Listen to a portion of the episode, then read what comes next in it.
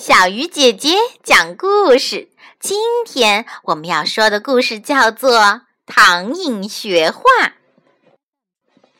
唐寅字伯虎，是明朝一位著名的大画家。在唐寅年少的时候，他的画画的不错，富人家、豪人家常常请他作画。唐寅慢慢的就骄傲起来了。他的母亲把这一切看在眼里，着急在心里。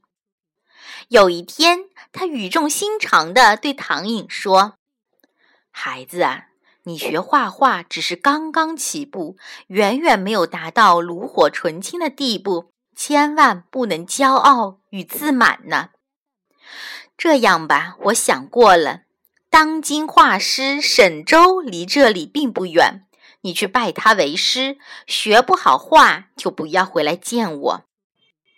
于是唐寅就来到了沈周的家里，开始学习画画。在沈周的指点下，唐寅的画技大有长进。有一天，唐寅拿出自己的画，又拿出老师沈周的画，对比了一下，发现两者看起来已经不相上下了，不禁暗暗自喜。沈周看出了唐寅的心思，就叫自己的妻子准备一桌饭菜，好为唐寅饯行。沈周吩咐妻子把饭菜摆在后花园东北角的一间小屋里。这间小屋平时都是紧锁着的，不让任何人进来。唐寅一进到小屋里，就好奇地东张西望。他看到屋子里有四扇门，却没有一扇窗户。他走到一扇门前，顺着门格子向外望去，只见门外花红柳绿，山鸟飞翔。他被这里的风景吸引到了，心想。这么好的风景，老师平时都不让我过来看，可能是怕我从这里跑出去游山逛水，无心学画了。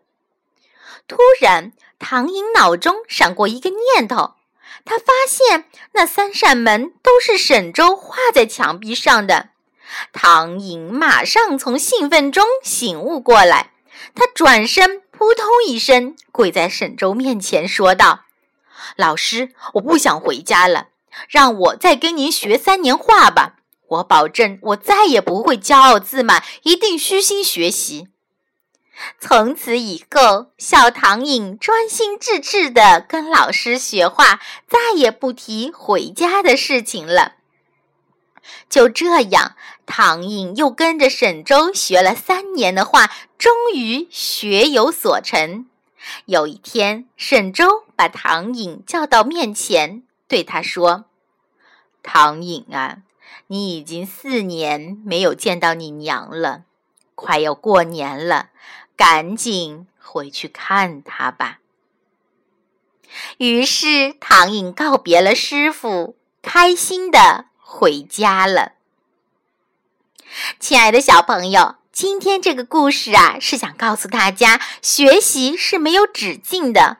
我们每个人时刻都应该虚心学习，而不应该有一点成就就沾沾自喜、不求上进了。好了，小鱼姐姐讲故事，今天就到这里了。小朋友，我们明天继续。